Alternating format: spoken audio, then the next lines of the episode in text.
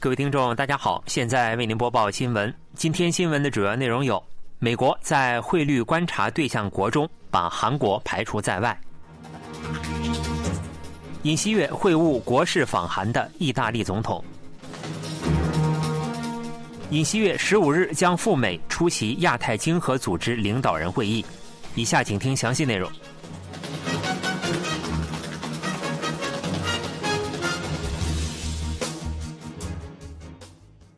美国政府通过汇率报告，将韩国排除在汇率观察对象国之外。美国财政部当地时间七日公布的汇率报告中，将韩国和瑞士排除在汇率观察对象国之外，但新加入了越南等国家。美国根据2015年制定的贸易促进法，对于本国贸易规模较大的前二十个国家的宏观政策和汇率政策进行了评价，如果符合一定标准。就将相关国家指定为深层分析国或观察对象国。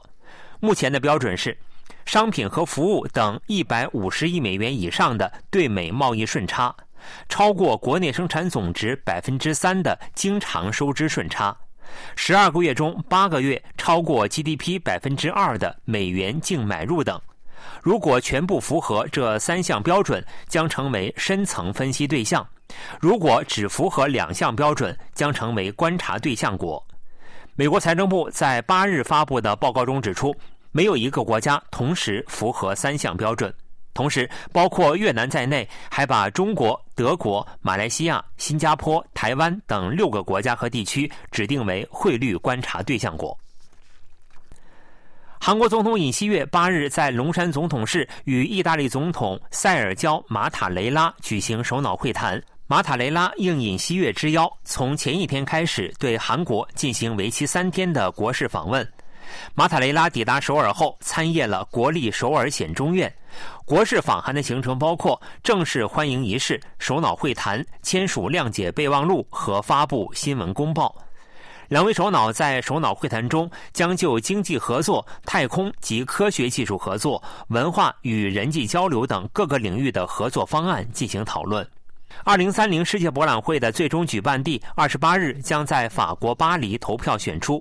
意大利罗马也是争办世博会的城市之一。在此次首脑会谈中，是否会提及世博会的申办问题，颇为引人关注。韩国总统尹锡悦将于下周出席在美国旧金山举行的亚太经合组织领导人会议。据悉，以出席亚太经合组织领导人会议为契机，尹锡悦很可能与中国国家主席习近平举行韩中首脑会谈。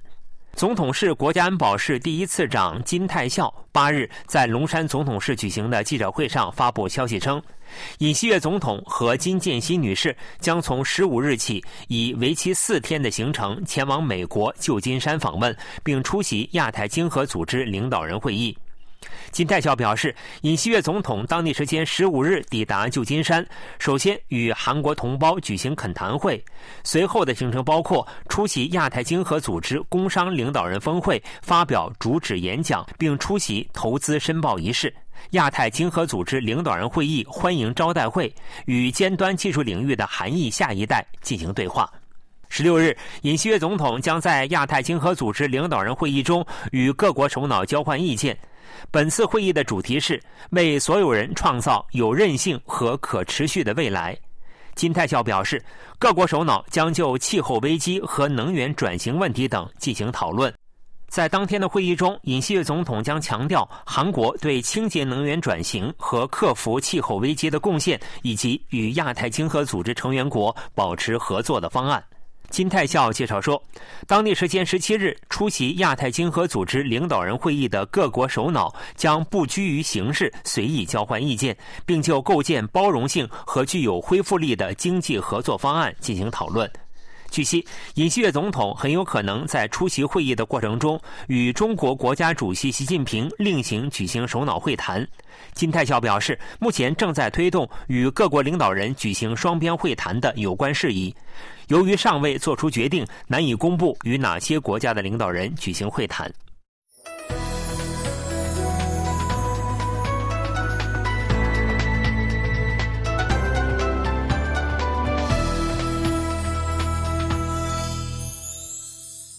KBS World Radio，这里是韩国国际广播电台新闻节目，欢迎继续收听。英国国王查尔斯三世加冕仪式后，首次在议会开幕仪式上发表演讲时表示，期待尹锡悦总统国事访问英国。韩国总统室表示，英国国王查尔斯三世当地时间七日在威斯敏斯特议会发表演讲。查尔斯三世说，期待韩国总统尹锡悦和金建新女士本月国事访问英国。总统时表示，英国议会当地时间七日开幕，查尔斯三世接受内阁的建议，在议会开幕仪式上就英国政府今后的主要政策发表了演讲。查尔斯三世在介绍英国面临的挑战，将继续加强与国际社会的合作时，提及期待尹锡悦总统的到访。在尹锡悦总统国事访问英国之前，查尔斯三世于当地时间八日访问了欧洲最大的韩国城新摩尔登。查尔斯三世与社会领导层人士和青年们会面，并参观了韩国饮食发表会、韩日文化表演、韩英建交一百四十周年纪念展会等，积极增进与韩人社会的交流。尹锡悦应查尔斯三世之邀，预定于本月国事访问英国。这是查尔斯三世国王今年五月加冕以来，尹锡悦首次国事访问英国，也是为迎接韩英建交一百四十周年进行访问。去年九月，尹锡悦为出席已故女王伊丽莎白二世的葬礼，而对英国进行了为期两天的访问。美国国务卿安东尼·布林肯将从八日起对韩国进行为期两天的访问。访问期间，他将拜访韩国总统尹锡悦，并与外交部长官朴振举行会谈，与韩方就韩美合作方案进行协商。布林肯出席在日本东京举行的 G7 外长会议后，将于八日晚抵达韩国。布林肯2021年3月17日至18日文在寅政府时期为参加韩美外长防长二加二会议而访问过韩国，这是他时隔两年半首次访韩，也是去年五月尹锡悦政府上台后的首次。此前，韩国外交部表示，以此次布林肯的访韩为契机而进行的韩美外长会谈上，两国将就国际局势和北韩问题等话题进行广泛协商。外交部正推进本月末在釜山举行韩中日外长会议，若能促成，美国、中国、日本三国外长将接连访问韩国。韩国政府本预定两周后禁止餐饮业等使用塑料吸管等一次性用品，违者将处以罚款。但在即将实施一次性用品禁用令之际，政府却为了减轻小工商户的困难而撤销了该项措施，从而引发现场混乱和环保团体的抗议。不少咖啡厅在店内仍然使用塑料吸管。虽然政府表示今后使用塑料吸管和纸杯等一次性用品将被处以罚款，但咖啡厅仍在使用塑料吸管。这是因为客人们拒绝使用纸吸管，而且店里已经买下了大量塑料吸管。咖啡厅负责人说，不少客人不喜欢使用纸吸管，他们抱怨说，使用纸吸管喝咖啡味道会变。我们此前买下了很多塑料吸管，不知道该怎么办。政府将去年十一月开始的一年时间定为禁用一次性用品的过渡期，在两周后过渡期即将结束之际，政府事实上宣布撤回一次性用品的禁用令，从而为餐饮业带来了负担。政府撤销纸杯的禁用令，同时还无限期延长了塑料吸管的使用时间。对此，虽然不少小工商户表示赞同，但却引起部分业者对政府政策的不满。一家咖啡厅的负责人说：“公务人员来到我们店里，告诉我们十二月起不能使用一次性用品，还把一份公文递给我们，而现在却改变了方针，不知以后又会怎么改，令人感到不安。”环保团体也立即提出了抗议。绿色联合一位负责人说：“我们不得不问。”环境部在推进该项措施之前，是否做好了准备？消费者对环境部的信任正在持续下降。美国奈飞和迪士尼 Plus 等视频流媒体平台接连限制用户共享账号，并上调订阅价格。上调订阅费旨在以多样的内容进军国内市场，改善其收益性，但却加重了用户的负担。